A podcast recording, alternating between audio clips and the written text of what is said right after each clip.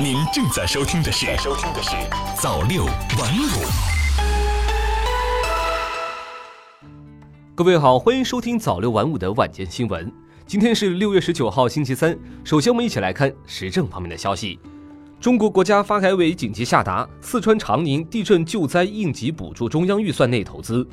六月十七号二十二时五十五分，四川省宜宾市长宁县发生六点零级地震。为支持灾区的抗震救灾工作，中国国家发展改革委十八日紧急安排四川省救灾应急补助中央预算内投资五千万元人民币，用于灾区基础设施和公益性设施的应急恢复建设。公安部提醒，请勿自驾前往长宁地震灾区救灾。公安部交通管理局十八日发布提醒，为保障通往灾区道路畅通，确保救援救灾车辆顺利通行，请勿自行驾车前往灾区救灾。公安部交管局提醒：行经通往灾区的高速公路时，请勿占用应急车道；遇到救护车、救援车以及救灾物资运输车辆，要及时避让。灾区及灾区周边的社会车辆要配合交警疏通指导，共同维护救援通道安全畅通。六月十七号晚，四川省宜宾市长宁县发生六点零级地震，震源深度是六千米。地震发生后，公安部交管局迅速视频调度指导。目前进入灾区主干道全部畅通，受山体塌方影响的三零九省道已经打通，交通恢复正常。据介绍，四川省公安交管部门共投入警力两千二百余人，警车五百辆次，全力投入灾区交通应急管理工作，排查出路面裂缝、沉降、桥梁错位及道路塌方等安全隐患五十余处。通过近端管控、远端分流等措施，重点保障主要救灾通道畅通。减少非必要车辆进入抢险救援区。截至十八日十一时，共护送消防、电力、医疗等救援力量共计两百余批次，服务救助灾区群众五百余人次。人工智能等专业成新亮点，转专业门槛低。十八日，北京交通大学、北京科技大学、北京邮电大学、北京林业大学、北京化工大学五所北京高校。举办联合招生咨询活动新闻发布会，发布高考招生信息。据记者观察，人工智能、大数据、机器人等相关专业成为今年五所高校高招的新亮点。其中，北京交通大学今年新增了人工智能本科专业，北京科技大学新增人工智能、机器人工程、大数据管理与应用等五个专业，北京林业大学新增经济林、数据科学与大数据技术两个本科专业。北京化工大学新增机器人工程专业。此外，大类招生是今年高考的一个较为普遍的趋势。比如，二零一九年北京化工大学针对本科招生专业实施十三个大类招生，以最大程度满足学生专业需求，引导学生根据个人的学习兴趣，理性选择自己喜爱的学科。同时，为了给学生更多的专业选择空间，不少高校降低了转专业的门槛。北京邮电大学、北京林业大学实施转专业申请零门槛。据介绍，北京科技大学实施零门槛不设限转专业政策。除招生时有特别约定的考生，其他在校本科生均可在大一大二学年末提出转专业申请。各专业对转出的人数不做限制，对学习成绩排名不做限制。北京边检。曾某某网上披露民警个人信息，保留法律追究的权利。今天，北京边检官方微博发布情况通报。十七日，网名为“曾轶可 New West News” 发布微博质疑北京边检民警执法行为，并公布执勤民警工作证件信息。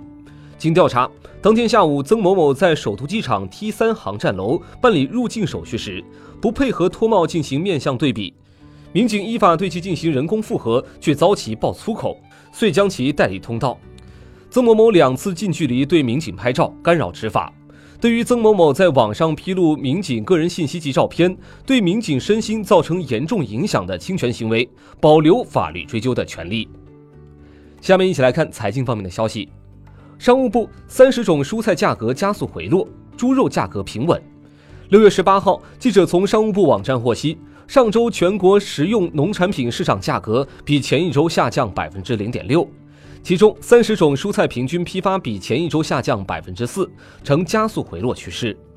据商务部监测，三十种蔬菜平均批发价格为每公斤四点一二元，比前一周下降百分之四。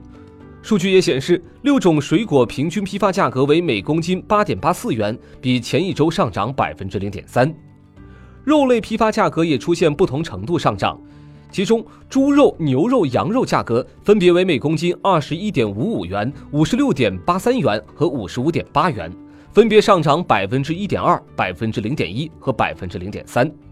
总体来看，肉类、鸡蛋、蔬菜、水果等生活必需品市场供应是有保障的，能够满足消费者的需求。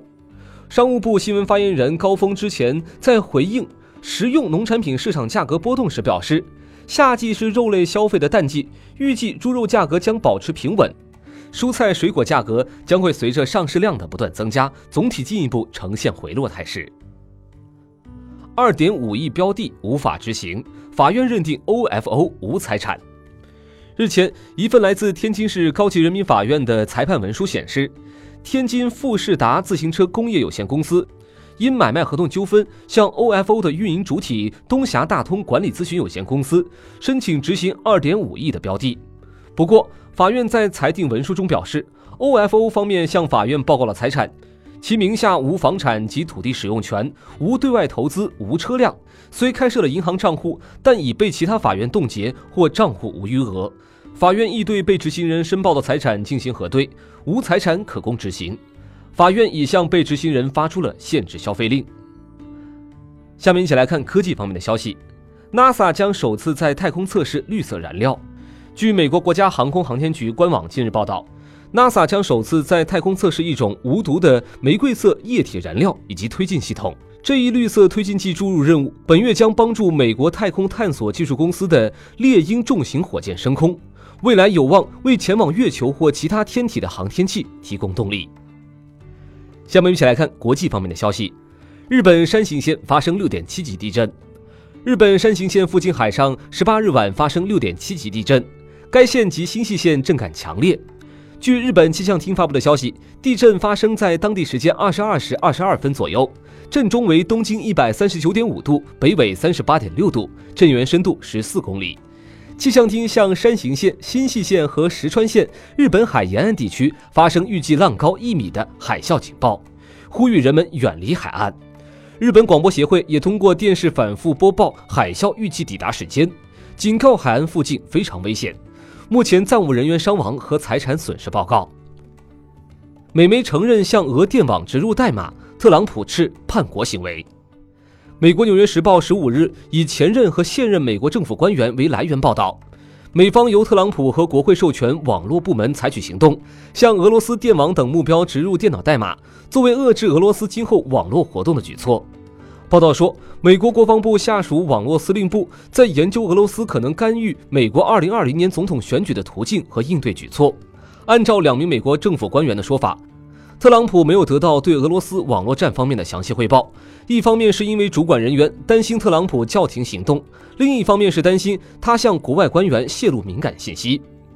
纽约时报》报道，虽然美方植入代码没有证据表明美方已经激活了这些网络工具。《纽约时报》刊发报道当晚，特朗普接连在社交媒体推特发布文字，说《纽约时报》报道不实。俄罗斯联邦委员会暨议会上院国际事务委员会主席康斯坦丁·科萨切夫十七日呼吁，一旦证实《纽约时报》报道内容，全球应坚定谴责美方的行径。以上就是本期的早六晚五，感谢您的收听，我们下期再见。